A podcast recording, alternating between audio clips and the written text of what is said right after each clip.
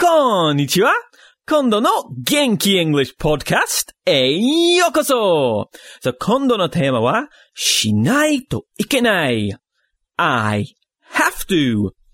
I have to go to the gym. I have to eat more vegetables. 簡単でしょうでもね、英語も日本語も何かをしないといけないだったら、ちょっと嫌になるんじゃないですか？ですので、その代わりに、何でも、I can で考えましょう。I can do my homework. I can go to the gym. I can save more money. そういう風に考えると、もっともっとしたくなるんでしょ？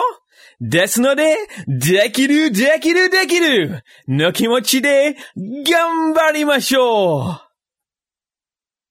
元気 English のホームページを見たら、この歌のゲーム版もありますよ。Check it out at 元気 English.com